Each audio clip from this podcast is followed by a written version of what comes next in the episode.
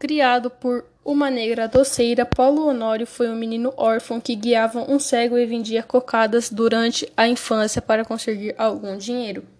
Depois começou a trabalhar duro na roça até os 18 anos, e nessa época ele saqueou João Fagundes, um homem que se envolve com a mulher com quem Paulo Honório teve sua primeira relação sexual. Então é preso por quatro anos e, nesse período, aprende a ler e a escrever com o sapateiro Joaquim. A partir de então, ele passa somente a pensar juntar dinheiro para comprar a desejada fazenda de São Bernardo. Em busca de concretização desse desejo, submeteu-se a todo tipo de trabalho e remuneração e passou a emprestar dinheiro a juros que recuperava por vezes de forma violenta. O capanga Casimiro Lopes era o seu ajudante na função e acabou se tornando um companheiro para a vida inteira.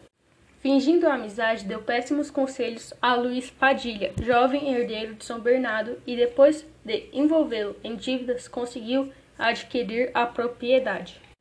Resolveu com violência alguns pro problemas de divisas com vizinhos e se fortaleceu como agricultor e homem influente, corrompendo aquele de cujo apoio necessitava.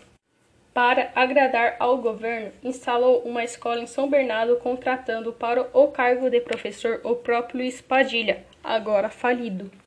Resolvido a se casar e produzir um herdeiro para sua posse, aproximou da jovem professora Madalena. Inicialmente propôs que a moça substituísse Luiz Padilha, mas diante de sua recusa, declarou as verdadeiras intenções. Depois de alguma hesitação, Madalena aceitou, mudando-se para São Bernardo com a tia Glória. A independência de pensamento de Madalena e tendência a interferir nos negócios da fazenda, sempre em favor dos empregados, irritava Paulo Honório.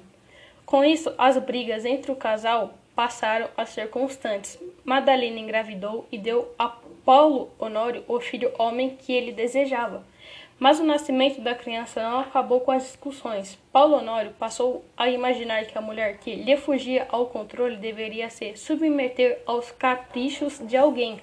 Tomando de ciúmes, passou a atormentar a esposa com desconfianças e ofensas.